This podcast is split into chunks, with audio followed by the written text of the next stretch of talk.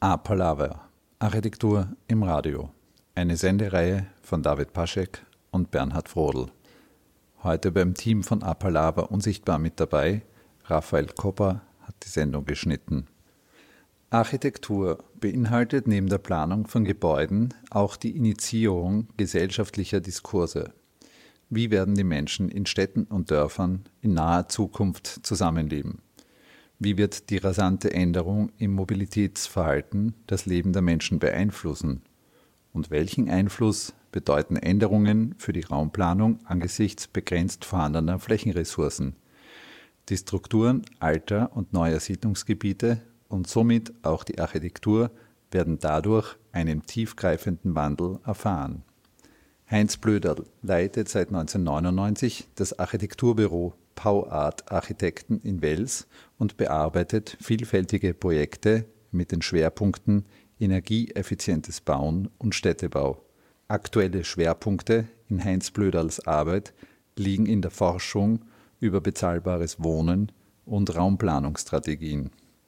Heinz Blöderl ist Gast dieser 179. Episode von Apalaver. Die erste Frage an Heinz Blöderl ist die nach seinem architektonischen Werdegang. Ich komme ja, komm ja aus der Region und jetzt sage ich immer ganz bewusst, dass er äh, Provinzarchitekt ja, heute. Ja. Äh, bin in der, am Land aufgewachsen, äh, komme aus dem Bezirk Schering, bin in einer Pseudo-Barockstadt äh, in die Mittelschule gegangen, habe dort, hab dort maturiert. Ähm, habe äh, die positiven und negativen Seiten äh, des Landlebens mit allem drumherum äh, kennen, kennengelernt, habe aber sehr früh, bereits mit 15, eine, einen sehr starken Wien-Bezug bekommen, auch natürlich über verwandtschaftliche Verhält Verhältnisse. Und es war für mich eigentlich klar, nach der Matura in Wien zu studieren. Äh, bin eigentlich, äh, sage ich so, zum Architekturstudium mehr oder weniger äh, halt in der siebten, achten Klasse Gymnasium, äh, weil äh, da hat es die Wahl gegeben zwischen Musik und bildnerische Erziehung. Äh, halt eher über die bildnerische Erziehung und der Struktur und die, eigentlich äh, das Entdecken, dass es auch eine andere Baukultur gibt, ja, vor allem wir sind ja mitten im 20. Jahrhundert gestanden, dass zu Beginn des 20. Jahrhunderts, also international gesehen und in Mitteleuropa sensationelle Baukultur aufgebrochen, aufgebrochen ist. Das hat mich halt fast hat mich halt fasziniert und äh, dadurch ist es einmal also ein bisschen blauäugig äh, klar gewesen, äh, nach Wien, äh, in Wien zu studieren und halt Architektur zu studieren. Äh, bin aber in, in den ersten beiden Semestern beim Architekturstudium eigentlich relativ verzweifelt, weil äh, eigentlich in der Ausbildungsstruktur was zu leisten war in, diese, in, in, diesen beiden Semestern, das überhaupt nicht meinen Vorstellungen entsprochen hat. Also das war sowas ver weit weg von, von, von irgendwas. Äh, dazu ist natürlich noch gekommen, dass natürlich, äh, wir waren damals, glaube ich, um die 350 Studienanfänger, dass da, äh, ich sage mal, ein Drittel bis 40 äh, Prozent HTL-Absolventen dabei waren, die natürlich das sofort weggearbeitet haben und wir haben halt begonnen, mal Dusche zu zeichnen etc. Also da ist so, so viel abgegangen als, als Absolvent einer Mittelschule. So und äh, ich war eigentlich, ich war eigentlich schon relativ sicher am Ende vom zweiten Semester eigentlich das Studium zu wechseln und was anderes, was anderes zu beginnen. Und es haben mich, es haben mich äh, am Ende des, äh, des Semesters äh, ein paar Kollegen, mit denen ich mich angefreundet habe, einfach mitgenommen äh, in, in, an die TU äh, zu einem äh, Vortrag von Clemens Holzmeister, irgendwo an die 95 herum. Äh, und äh, naja, gut, wenn es klappt, gehen wir schon mit. Ja. Es ist interessant, da im Prinzip eine Ikone der, der Architektur halt zu, zu hören. Ja. Äh, bringt vielleicht noch einen Abschluss der dieser zwei Semester, man sagt, das ist halt ein finaler Punkt und dann beginnst du etwas halt anderes äh, zu tun. Äh, aber das war, das war eigentlich genau anders, als was, was ich mir gedacht habe, muss ich auch so sagen. Ne? Also äh, Clemens Holzmeister hat bei 95 eigentlich was, äh, was induziert. Ne? Nämlich äh, Motivation, Ambition, Freude, Lebensfreude, eine Ausstrahlung und Kraft. Und vor allem, was am meisten mit fasziniert hat, ist, äh, wie er über die Arbeit, auch über die Arbeit als Architekt und über das, was zu entwickeln ist, äh, man durchaus auch äh, in einen gesellschaftspolitischen Dialog auseinanderzusetzen, eine Begeisterung ausgelöst.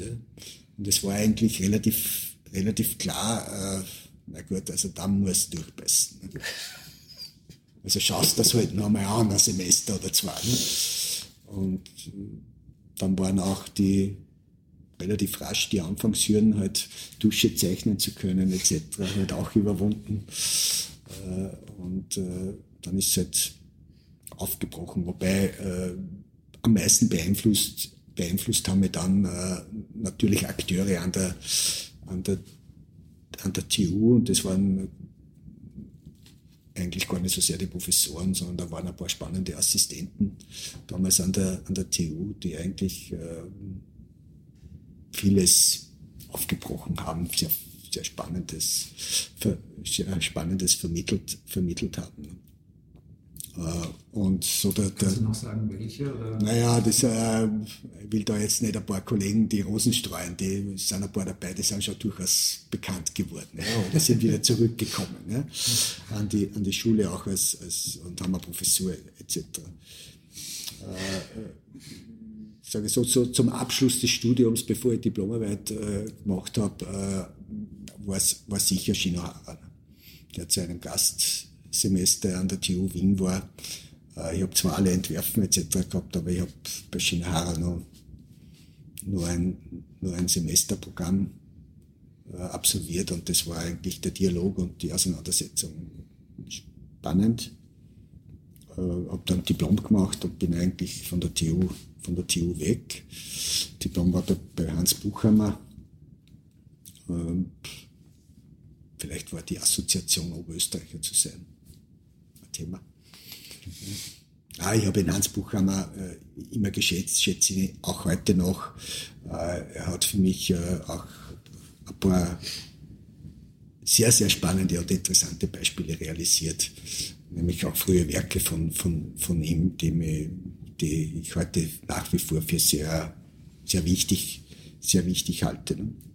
Äh, bin dann weg, habe hab relativ schnell gebaut. Ja habe äh, Reihenhäuser und verdichteten Flachbau in, wieder zurück in der Region, im Innviertel äh, gebaut, äh, habe aber nach, äh, sage ich so, 15, 15 Jahren Wien fast äh, eigentlich das soziale Umfeld nicht mehr akzeptiert, sagen wir so. Das ist diese soziale Kontrolle, diese Enge natürlich auch des Landlebens. Ja. Diese, was positiv ist, kann ja auch äh, in einem Maß negativ, negativ sein und bin wieder zurück nach Wien und habe mich halt beworben um die, um die Assistenten, um die Assist Assistentenstelle bei ihm, habe die auch, auch bekommen. Äh, war für mich selber überraschend, äh, sage ich, wie es ist.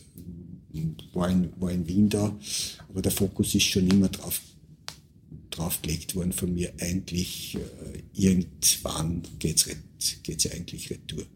Wohin Retour in, in die Region war eigentlich nicht klar, äh, weil es hat für mich doch einen Dialog gebraucht von, von Stadt, doch irgendwo äh, eine Struktur zu haben und trotzdem Landschaft, Land. Ja, äh, ja dass es Wels geworden ist, ist ein, ist ein Mobilitätsthema gewesen das war einfach äh, für, für, für mein damaliges Mobilitätsverhalten war das einfach die kleinstmögliche Schnittmenge von allen, um von A nach B zu kommen.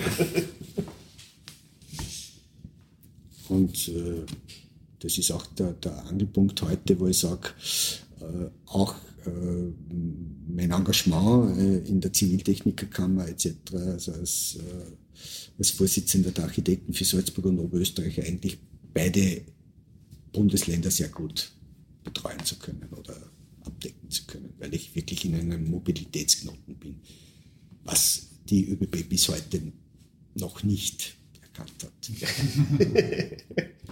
sonst würde der, der große, schnelle Railjet in Wels stehen Und das würde in Wien eigentlich nur eine Verzögerung, sage ich so, vor drei Minuten, wenn man das intelligent macht, bedeuten und äh, würde aber einen, einen riesen Mehrwert darstellen.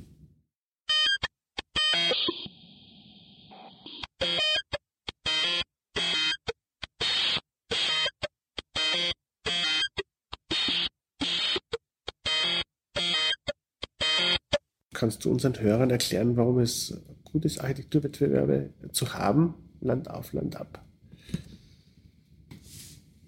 Ja, da gibt es natürlich schon mehrere, mehrere Aspekte.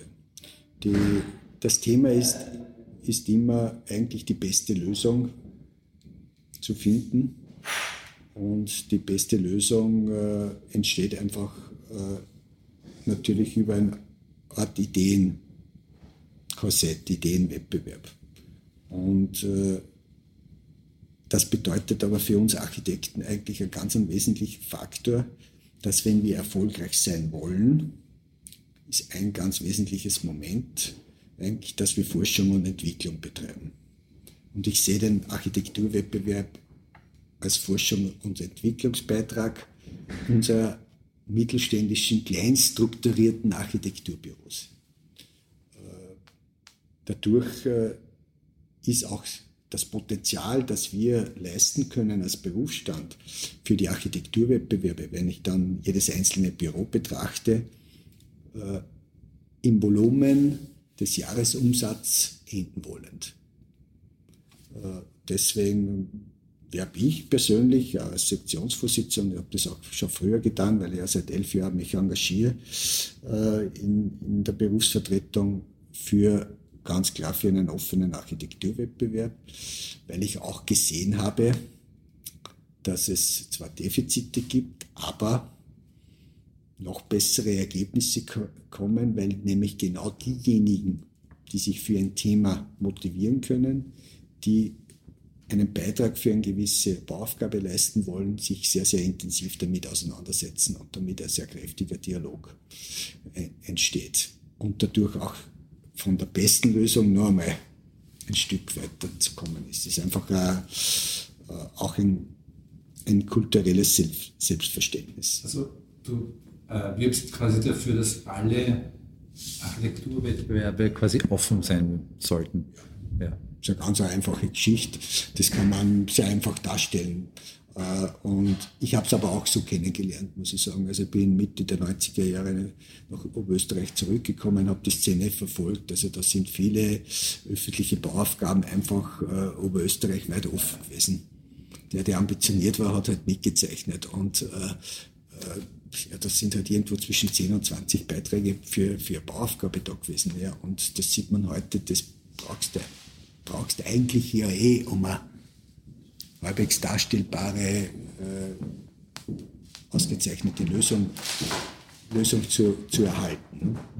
Äh, und äh, da zurückzukommen, um die Potenziale dieser kleinsten und mittelständisch strukturierten Architekturbüros, äh, muss, man, muss man eigentlich klar, äh, klar sagen, wir haben gar nicht die Kraft, dass jeder überall bei jedem kleinen Wettbewerb mitmacht. Ne? Und wenn man das anschaut, dann hat halt jeder das Potenzial von, vom kleinst bis zum größeren Büro zwischen drei und maximal sieben, acht Wettbewerbe pro Jahr eigentlich umzusetzen oder teilzunehmen.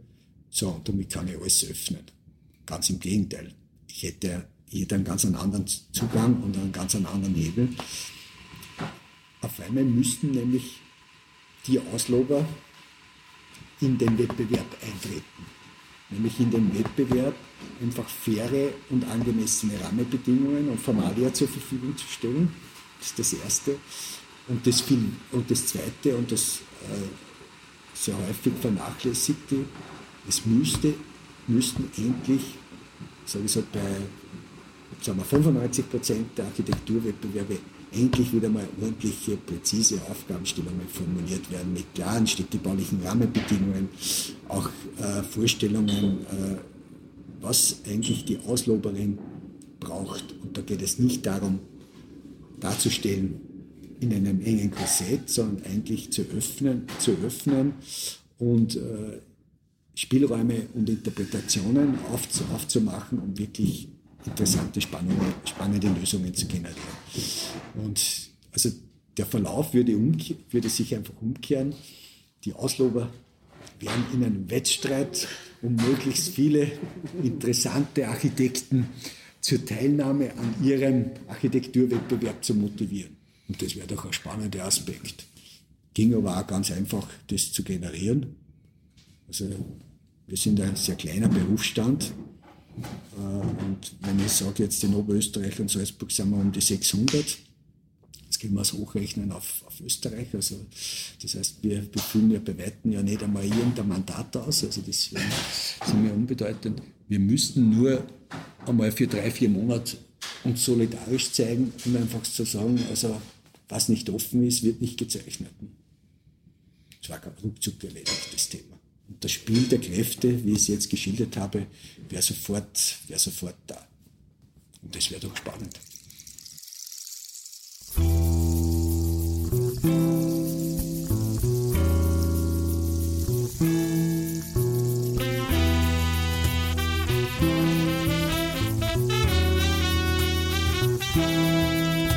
Der Schnee fällt verloren vor mein Fenster. War auf meine Hand, kalt wie du. Zerschmilzt wie mein Herz gnadenlos, wie du.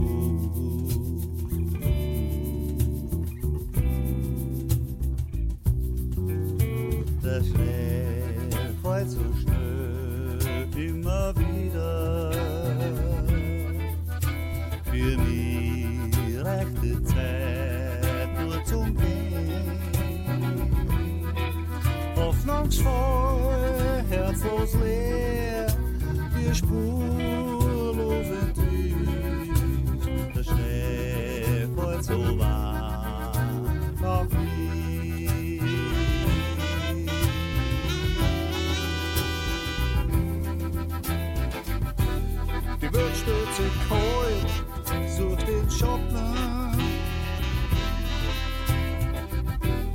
Vergisst sie zum Tratsch, ganz still.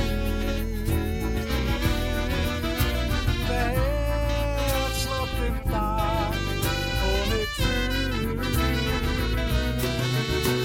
Für mich.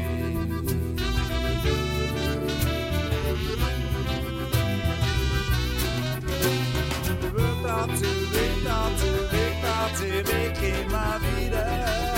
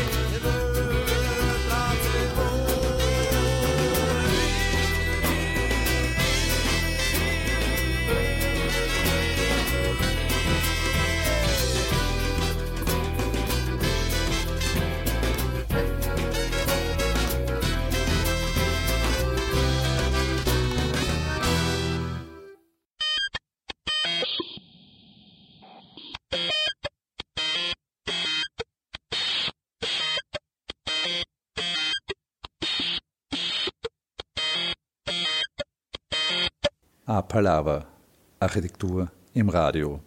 Gast in dieser Sendung ist der Architekt Heinz Plöderl. Ja, wir brauchen ja keine, keine Stadtnamen nehmen. Das ist ja von A bis Z und ich sage immer vom Bodensee, vom Bodensee bis zum Neusiedlersee, vom Waldviertel bis zum Wörthersee runter, äh, ja gleich. Und äh, jetzt reden wir von Österreich über diesen Querschnitt. Äh, den gleichen Querschnitt können wir über großteils Deutschland spannen. Äh, sind auch andere Strukturen damit betroffen. Schaut ein bisschen anders aus in Italien, aber gut, das ist ein, ist ein traditioneller und ein geschichtlicher Background, der einfach auch andere Rahmenbedingungen mit sich gebracht hat oder mit sich, mit sich, mit sich führt.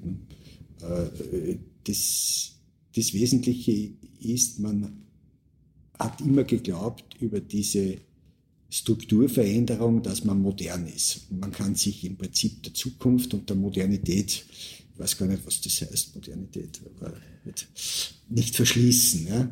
Und äh, dadurch hat man eigentlich sukzessive äh, die tatsächlichen Lebensmittelpunkte eigentlich zerstört.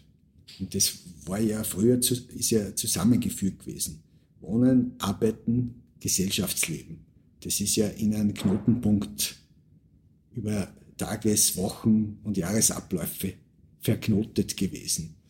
Äh, natürlich auch über eine komplett andere Gesellschaftsstruktur, die dann, die dann aufgebrochen ist. Und äh, am meisten bestürzt es ja, wenn man äh, Aufnahmen sieht von, von Orten, Ortszentren, äh, ich sage mal 19, zu Beginn 1960 und heute. Man kann es ja nur spielen, Beginn 1970 und heute. Und ganz böse, wenn man ist, spielt man 1990 und heute. Und äh, der tatsächlich ganz große Zerstörungswahn, äh, die, die flächige Zersiedelung und auch Versiegelung und Zerstörung unserer äh, natürlichen Natur- und Lebensräume ist, hat ja mit den 90er Jahren begonnen. Ist da jetzt nicht auch quasi ein Grund für, für das Abwandern an die Kreisverkehre? Erstens sind die natürlich aufgekommen als, als Verkehrskonzept, was wahrscheinlich zum Teil auch sinnvoll war, weil sie tatsächlich quasi äh, äh, Unfälle reduziert haben.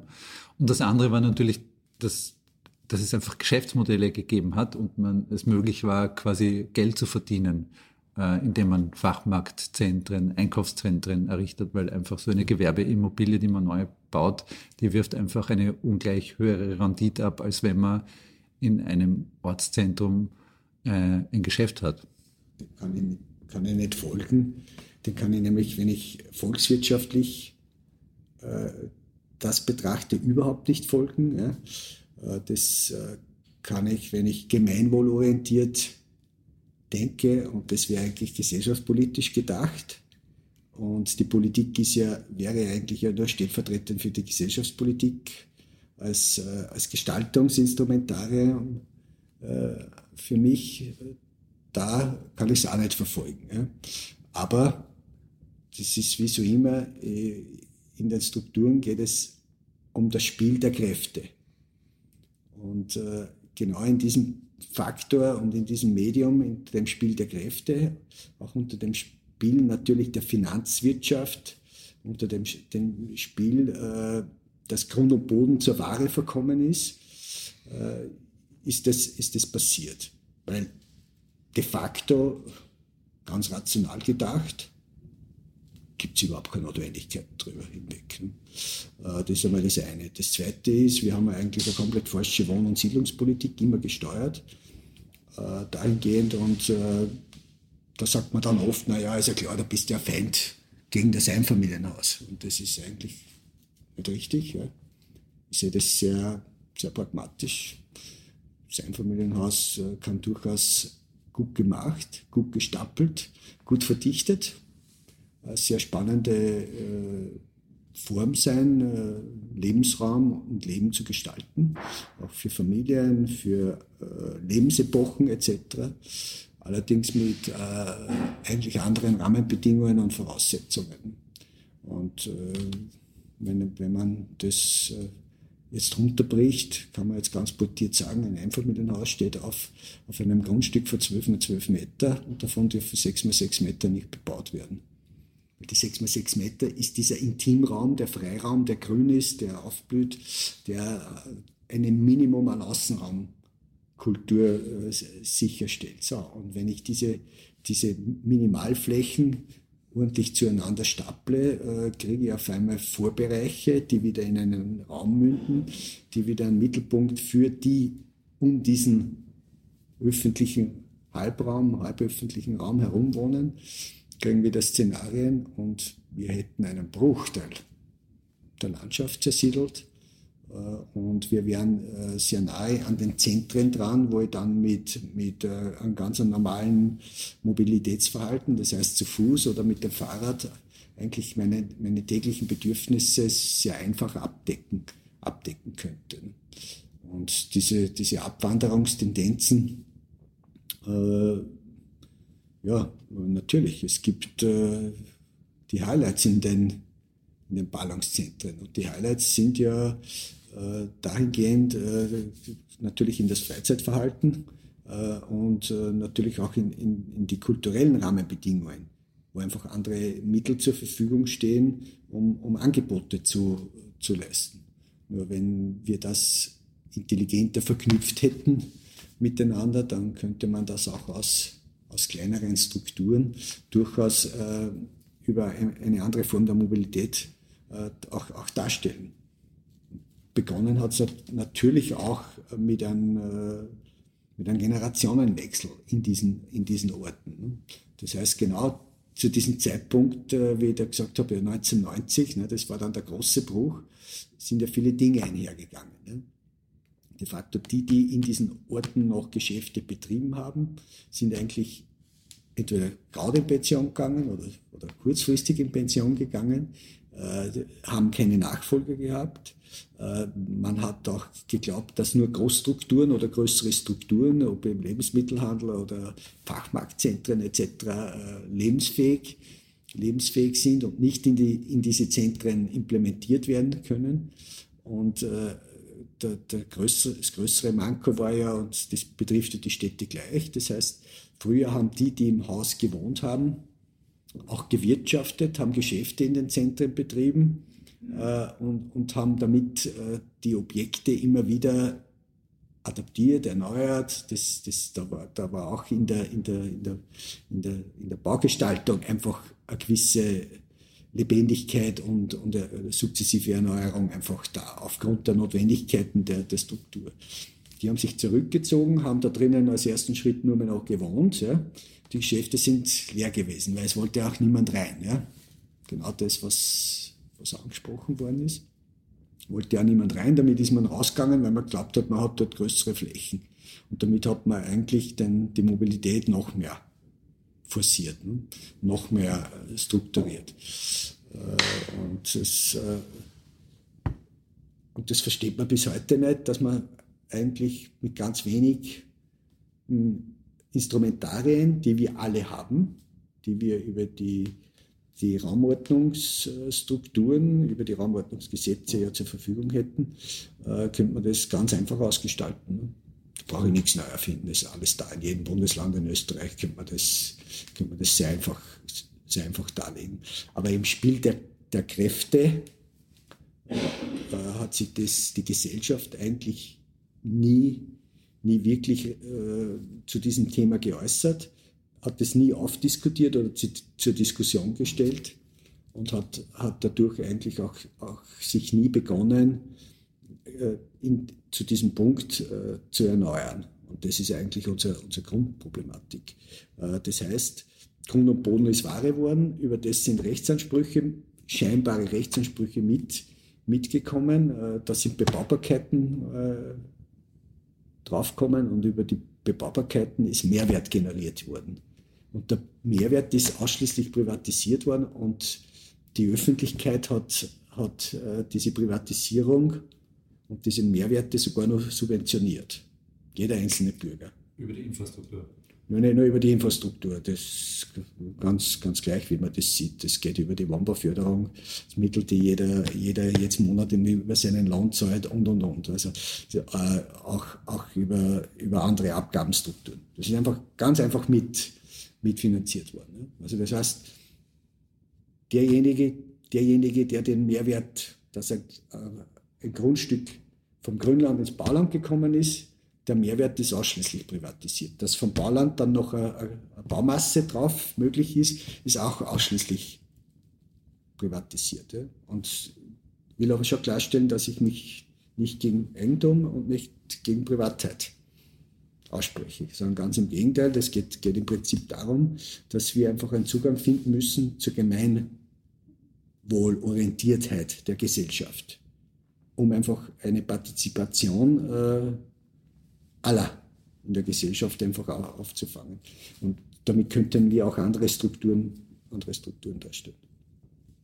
Das zu verstehen könnte die Chance sein, ich habe es gerade gesagt, äh, ungefähr 2050 sind 70, ist einmal prognostiziert, ist 70 Prozent der Weltbevölkerung in größeren Stadtstrukturen beheimatet und wohnen. Äh, ich frage mich, wie wir die Wohnungen herzaubern sollen in diesen Teilen. Das finde ich aber als große Chance der, der, der ländlichen Regionen. Äh, und das finde ich auch als Riesenchance für die Orte, sich räumlich zu erneuern und zu diesen neuen Hotspots und attraktiven Lebensräumen zu werden. Und da gibt es eben dann unterschiedliche Zugänge, wie man bauen kann. Das heißt, äh, da kennen wir vieles nicht in unseren Breiten. Wohngruppenmodelle, äh, andere Strukturen, dass Grundstücke die eine gewisse Größe haben, nicht nur eine Wohneinheit mit einer Familie oder mit Singlehaushalten be, beheimatet, sondern wirklich ein vielfältigeres Angebot einfach darstellen. Da kommt natürlich auch noch die Demoskop, demoskopische Struktur dazu und auch die soziologische Struktur dazu, dass wir eigentlich ja äh, in vielen mitteleuropäischen Städten ja bereits mehr als 50 Prozent Singlehaushalte haben die irgendwie abzubieten sind. Ne? Und die freistehenden Einfamilienhäuser draußen könnten dann, nachdem sie eh die letzten zehn Jahre 30 Prozent an Wert verloren haben, könnte dann für junge Familien einmal für die Zeit, wo die Kinder da sind, als Lebensraum zur Verfügung gestellt werden, weil dann kommen sie eh wieder zurück in die Ortszentren. Ja? Also das könnte ja ein spannender Prozess sein.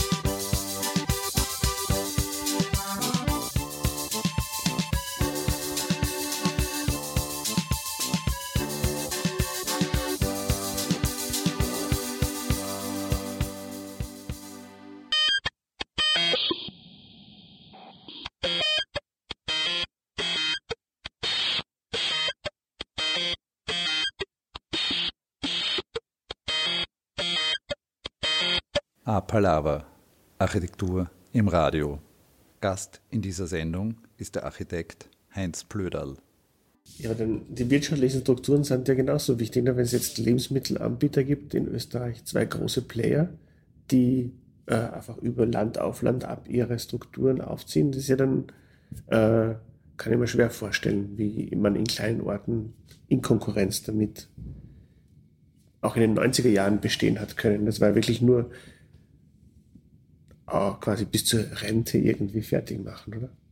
Also dem, dem widerspreche ich einfach in, der, in, der, in den wesentlichen Grundzügen einfach am, am Zugang. Ja.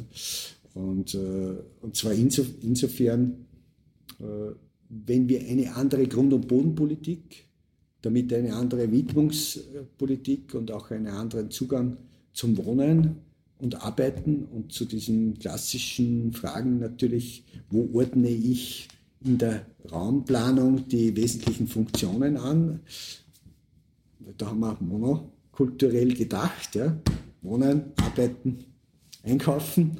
Also so, sobald man nicht diese Hybride wieder, wieder produzieren und äh, an dem ist, ist ein ganz ein wesentlicher Faktor. Und wenn wir eine andere gemeinwohlorientierte Raumplanung, Ortplan Ortsplanung und Stadtplanung äh, aufgezogen hätten, äh, wären Dinge einfach viel anders gelaufen. Das hat nichts mit Wirtschaften oder mit, mit, mit, äh, mit Wohlstand oder mit, mit Aufbruch oder irgendwas was zu tun. Und da gibt es für mich ein ganz einfaches, äh, pragmatisches Szenario. Ich muss da leider München strapazieren und das ist die Marx-Vorstadt. Das ist eigentlich eine klassische Gründerzeitstruktur gewesen, ist äh, großteils im, äh, sagen wir gut die Hälfte oder mehr wie die Hälfte im Zweiten Weltkrieg zerstört worden, ist in den 50er und 60er Jahren wieder aufgebaut worden mit, mit neuen Strukturen äh, und hat eine Dichte von 3,4 bis 3,8. Und München lamentiert heute herum beim Neubau von Dichten von 2,1 bis 2,9. Also es ist ja Schande über, über, über alles. Ne? Und wenn ich heute reingehe in die Marxvorstadt, nicht dass Tausende warten, dort zu einer bezahlbaren Wohnung zu kommen, dort ist pulsierendes gesellschaftliches Leben. Ne? In Kleinstrukturen. Ja, und äh, dass dieses in diese Kleinstrukturen funktioniert, braucht man nur in den Süden fahren bei uns, wo dann um nicht, ab 10 Uhr am Abend der Kreisler offen hat und du kriegst genauso deine mit Lebensmittel, die Milch und Brot und das, was du gerade brauchst, damit du am nächsten Tag frühstücken kannst, wenn du reinkommst in die Stadt. Äh, die leben alle von, von, von diesen Bereichen, weil einfach das pulsiert, weil einfach gewisse kritische Masse da ist. Und wenn ich alles in den Teppich auseinanderwalke, dann wird die kritische Masse verloren gehen und das ist dann genau die, die Basis dafür, dass, ein, dass ich dann diese 600 Quadratmeter oder 800 Quadratmeter Lebensmittelmärkte brauche etc. Weil ich muss sie natürlich von weit weg wohin kanalisieren, dass ich dort die Frequenz kriege. Ne? Und das ist eigentlich der springende Punkt natürlich der Aufbruch der Mobilität und das Mobilitätsverhalten kommt noch, kommt noch dazu. Aber im Prinzip war das Plädoyer für mehr Dicht, oder? Ja, das ist ja grundsätzlich ein Plädoyer, dass wir eigentlich einen sehr geordneten Perspektivenwechsel in der Raumplanung, Ortsplanung und Stadtplanung dringend, dringend brauchen. Die Raumplanung obliegt ja, ist ja eine Gemeindesache, oder? Also ist eigentlich eine Gemeinde da für, für die Raumplanung ihres Gemeindegebietes zuständig. Das heißt, in Österreich sind das die Bürgermeister. Das ist richtig, oder? Also es wäre im Prinzip der Ansatzpunkt, oder? Der Ansatzpunkt liegt eigentlich woanders. Es, es, gibt ja zwei, zwei Zugänge, äh, wenn man sagt, zu der Raumplanung. Es ist richtig, es liegt eigentlich momentan in der, in der Kompetenz, ausschließlich in der Kompetenz der Bürgermeister mit der aufsichtsbehördlichen Struktur äh, der Länder.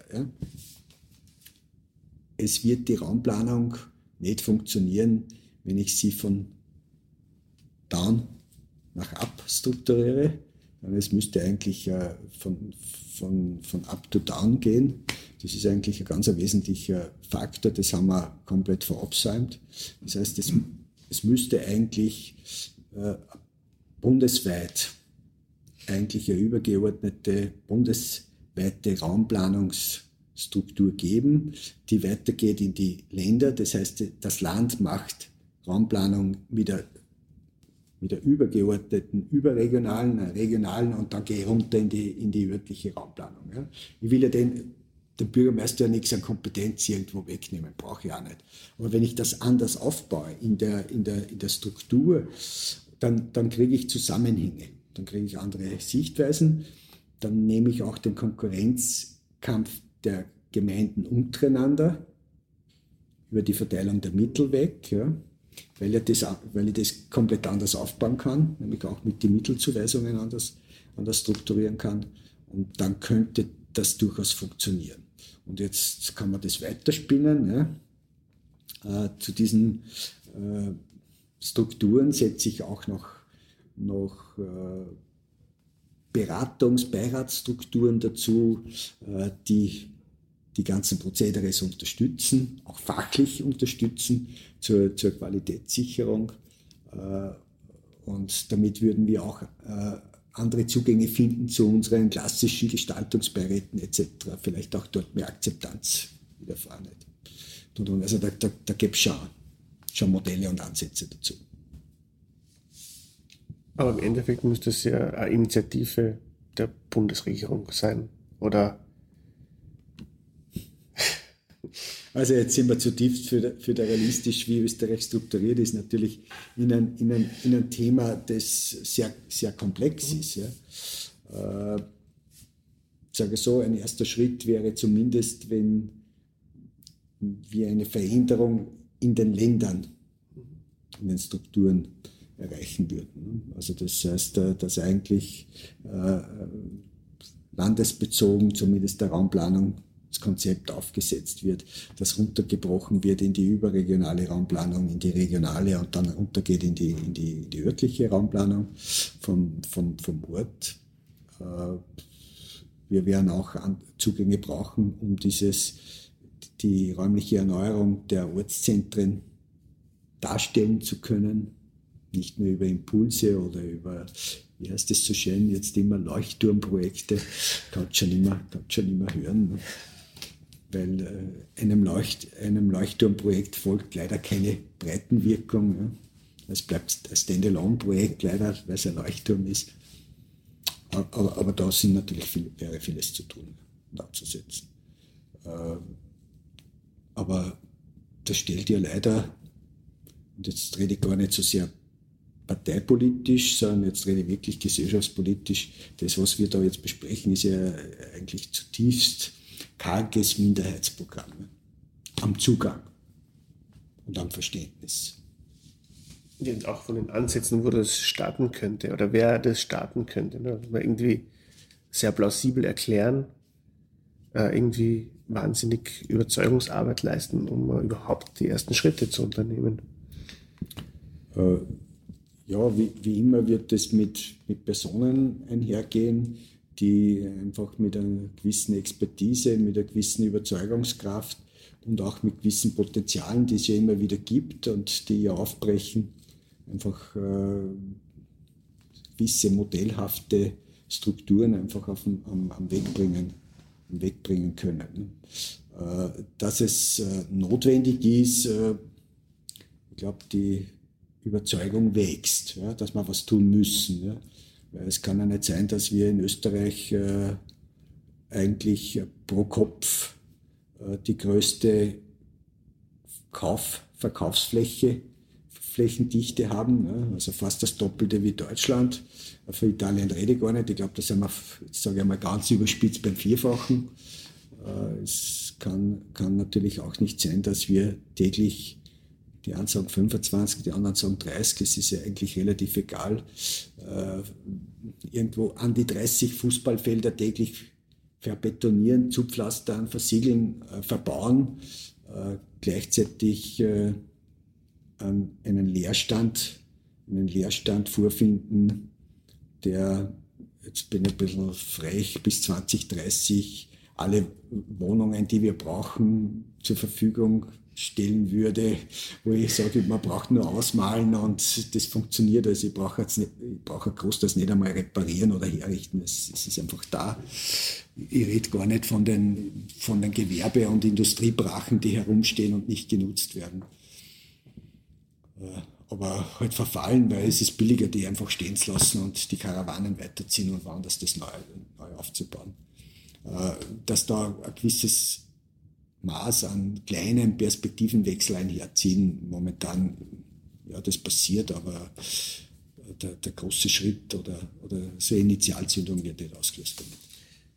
Ja, weil ich habe jetzt kürzlich, ich weiß nicht, wenn ich vielleicht daneben liege oder mich nicht ganz genau erinnere, aber ich habe kürzlich gehört, dass glaube ich in Salzburg die Flächenwidmung sich hätte ändern sollen, also die, vor allem die Umwidmung von Grundstücken sich hätte ändern sollen, so dass wenn man ein Baugrundstück hat, man die Pflicht hat, es innerhalb von einer gewissen Zeit zu bebauen oder äh, man verliert äh, quasi das Baurecht.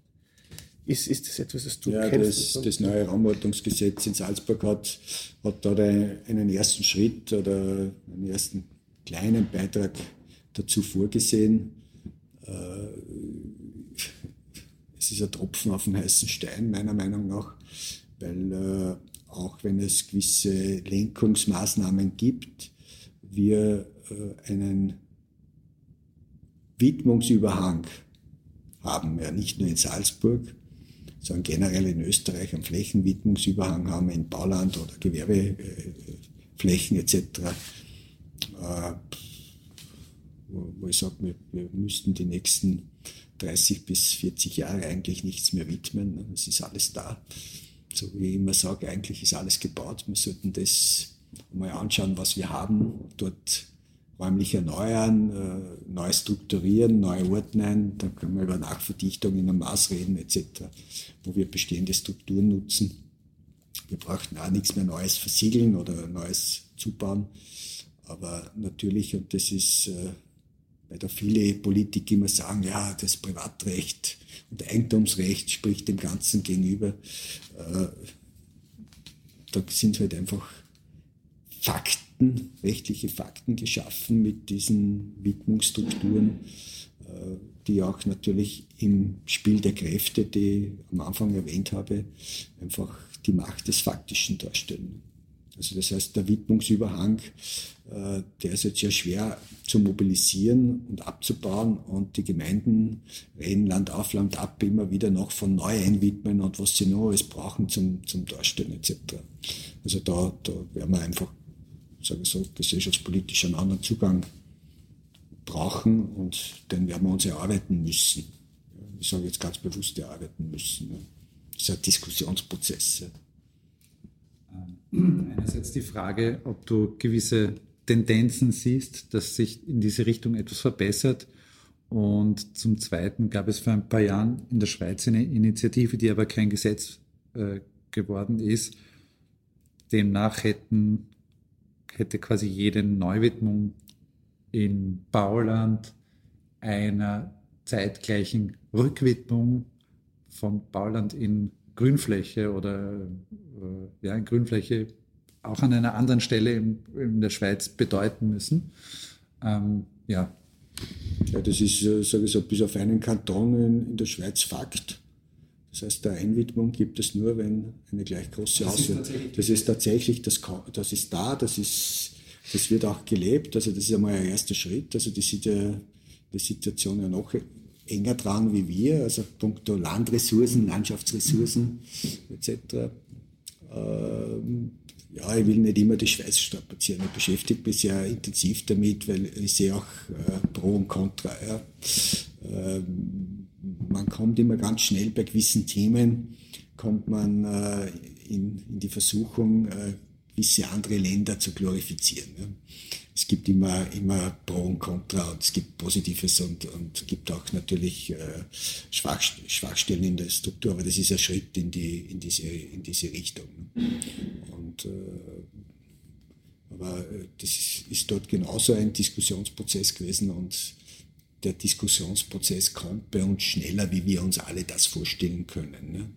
Weil äh, es äh, wird sich die Mobilität der nächsten zehn Jahre, das äh, wird eine der ganz großen Revolutionen weltweit sein, meiner Meinung nach. Äh, über die, diese Form der Mobilität wird sich vieles ändern. Ja, wir reden zwar alle jetzt von der Industrie 4.0, wir reden alle vom BIM und der digitalen äh, Baukultur etc.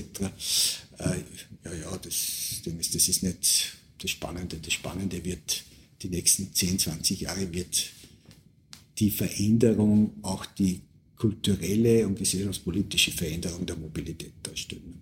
Auch mit den ganzen Möglichkeiten, die damit, damit einhergehen. Und äh, das ist einmal das eine. Und das zweite ist natürlich, äh, wir werden volkswirtschaftlich den Wahnsinn, den wir uns leisten derzeit über, über unsere Art und Weise, wie wir mit, mit Landschaft, mit Grund und Boden umgehen, auch über die ganzen infrastrukturellen Maßnahmen und natürlich mit dem, was jeder als gegeben annimmt, als selbstverständlich annimmt, einfach immer dastehen können. Dadurch passiert, wird dieser Diskussionsprozess von selber starten. Er ist bereits angezogen. Und das ist eigentlich ein, ein, spannender Prozess, wo wir mittendrin sind und äh, jetzt kann man natürlich diskutieren, welchen Beitrag leisten eigentlich die Architekten, Architektinnen zu, zu diesen Themen. Äh, da gibt es noch andere Themen natürlich, natürlich auch.